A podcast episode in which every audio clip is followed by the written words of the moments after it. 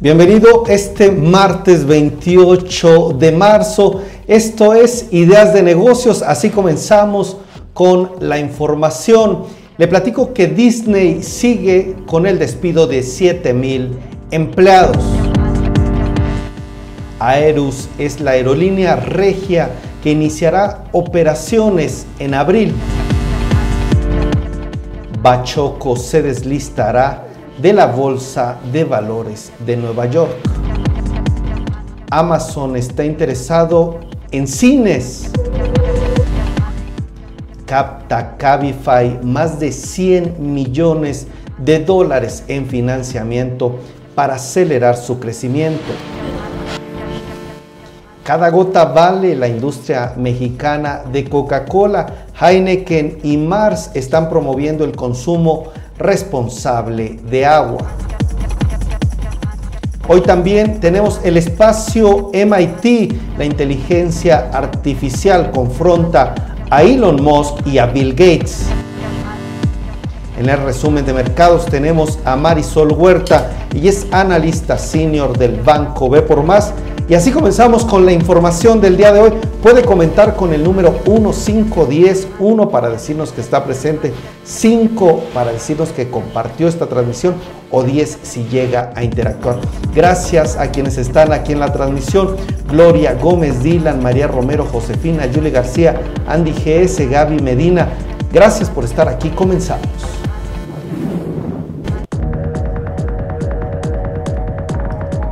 Vamos a comenzar con la información el día de hoy.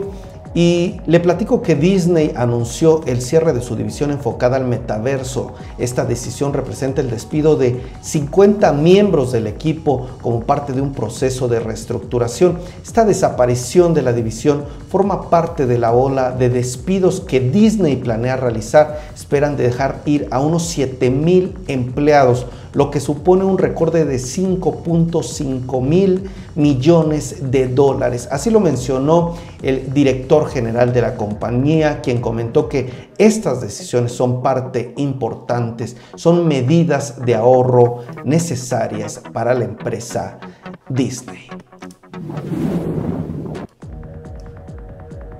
La nueva aerolínea mexicana Aerus arrancará operaciones a finales de abril con cinco rutas concentradas en el mercado del noreste del país y ya cuenta con aviones que tienen capacidad de 9 a 14 pasajeros. Esta aerolínea regiomontana tiene la clara intención de atacar el nicho de mercado que quedó libre tras, el cierre de operaciones de Aeromar y ahora Aerus, Aerus forma parte de la firma mexicana Grupo Herrera, un conglomerado empresarial de San Luis Potosí. La empresa dijo que arrancará operaciones desde Monterrey a Ciudad Victoria, Matamoros y Piedras Negras. Bachoco ha iniciado los trámites para abandonar la Bolsa de Valores de Nueva York. La compañía de la familia Robinson Bors comunicó al mercado que llevará a cabo las acciones necesarias para cancelar su registro y dar por terminadas sus obligaciones en materia de preparación y presentación de informe. Este movimiento forma parte de un plan ya anunciado por la empresa avícola desde el año pasado que considera su desliste tanto en Wall Street como en el mercado mexicano, en la Bolsa Mexicana de Valores. Las acciones de AMC aumentaron 18 después de conocerse un reporte de que Amazon está interesado en comprar esta cadena de cines. El fundador de Amazon, Jeff Bezos, ha enviado a sus asesores de inversión y a los principales jefes de entretenimiento para explorar los planes de adquisición de AMC y cabe recordar que el año pasado Amazon cerró un acuerdo de 8.500 millones de dólares para comprar MGM. La empresa de movilidad Cabify cerró un financiamiento por valor de 110 millones de dólares con participación de inversores como Orila Asset Management y Axis. Además, con esta nueva inyección de capital, incrementará su cuota de mercado en los países que opera y entre otros proyectos también se expandirá a más de 25 ciudades en América Latina y España.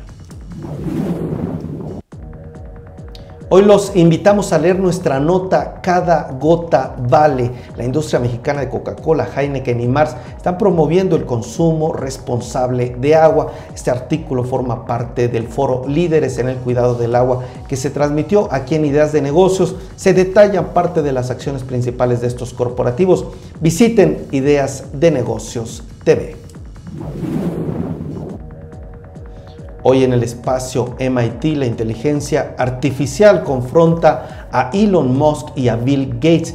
¿Quién tiene la razón? Se pregunta un artículo de esta revista. Bueno, Elon Musk y Bill Gates no son los mejores amigos, pero ya han procurado tener una relación distante y cordial. Ahí podrán encontrar más detalles sobre esta peculiar relación. Les invitamos a leer el artículo en mitsloanreview.mx. Quiero agradecer a las personas que nos siguen acompañando. Muchísimas gracias por sus comentarios. Misael, fuerte abrazo. Gloria Gómez, Andy GS, eh, Josefina, gracias por sus comentarios. Rosy Cabrera, Gaby Medina. Les mando un fuerte abrazo. ¿Y qué les parece si me acompañan con Marisol Huerta, analista senior del Banco B por Más, que nos trae el resumen de mercados?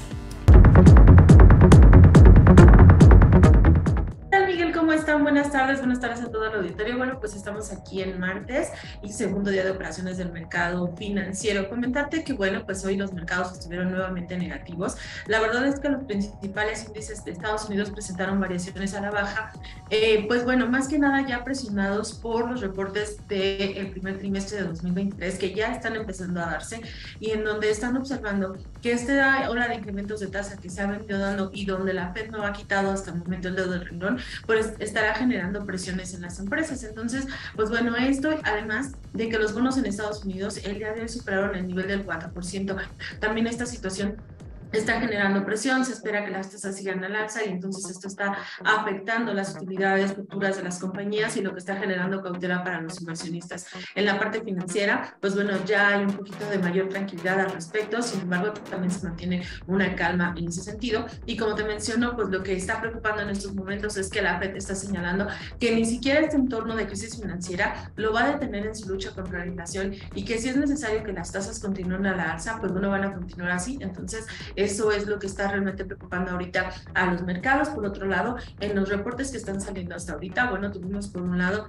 del lado negativo, a Micron. Esta reportó por debajo de lo que se estaba esperando y tuvo una fuerte caída en el mercado. Pero por otro lado, la empresa deportiva Lulemon esa sí tuvo un buen desempeño eh, y sus acciones incluso subieron cerca del 12.3%. Por otro lado, en el mercado también se está observando lo que está haciendo Disney. Disney en febrero anunció que iba a realizar un recorte de empleos de cerca de 7 mil eh, trabajadores y estos van a iniciar la siguiente semana. Entonces, bueno, pues el ambiente de tristeza por esta situación que se está generando con estas otras empresas que no tienen nada que ver con tecnología y que, bueno, que se esperaría que si las cosas no mejoran, este, algunas otras empresas se sumen a esta reestructura con el fin de estar mejorando los costos. Y bueno, para el caso de México, la bolsa de hoy presentó un ligero avance, el mercado bastante tranquilo, solo queremos destacar, ayer hubo una reunión con Coca-Cola FEMSA, en donde destacó mucho las iniciativas que está esperando para 2023. En el caso de COF, está esperando inversiones alrededor del 7-8% de los ingresos que tengan más o menos 16 mil, 17 mil millones de pesos,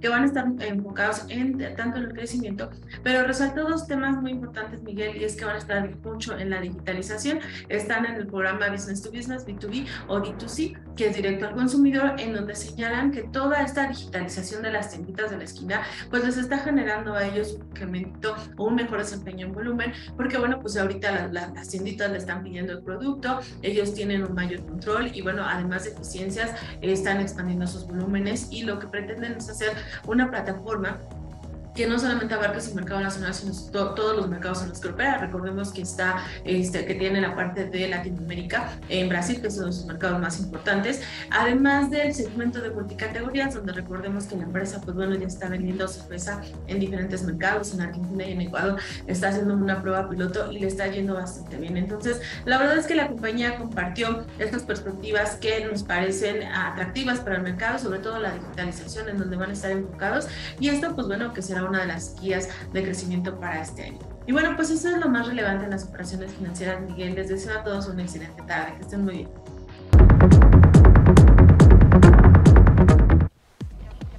Le agradezco a Marisol Huerta, analista senior del Banco B, por más que nos da este importante resumen de lo que está pasando en el sector corporativo, en la bolsa. Gracias también a ustedes que nos acompañaron. ¿Qué les parece si nos despedimos con el número 7 en los mensajes? Que tengan muy buena noche y si Dios quiere nos vemos mañana con más y muchas más ideas de negocios. Buenas noches Michelle, Adriana, Misael, Gloria, Andy, a todos los que están por aquí.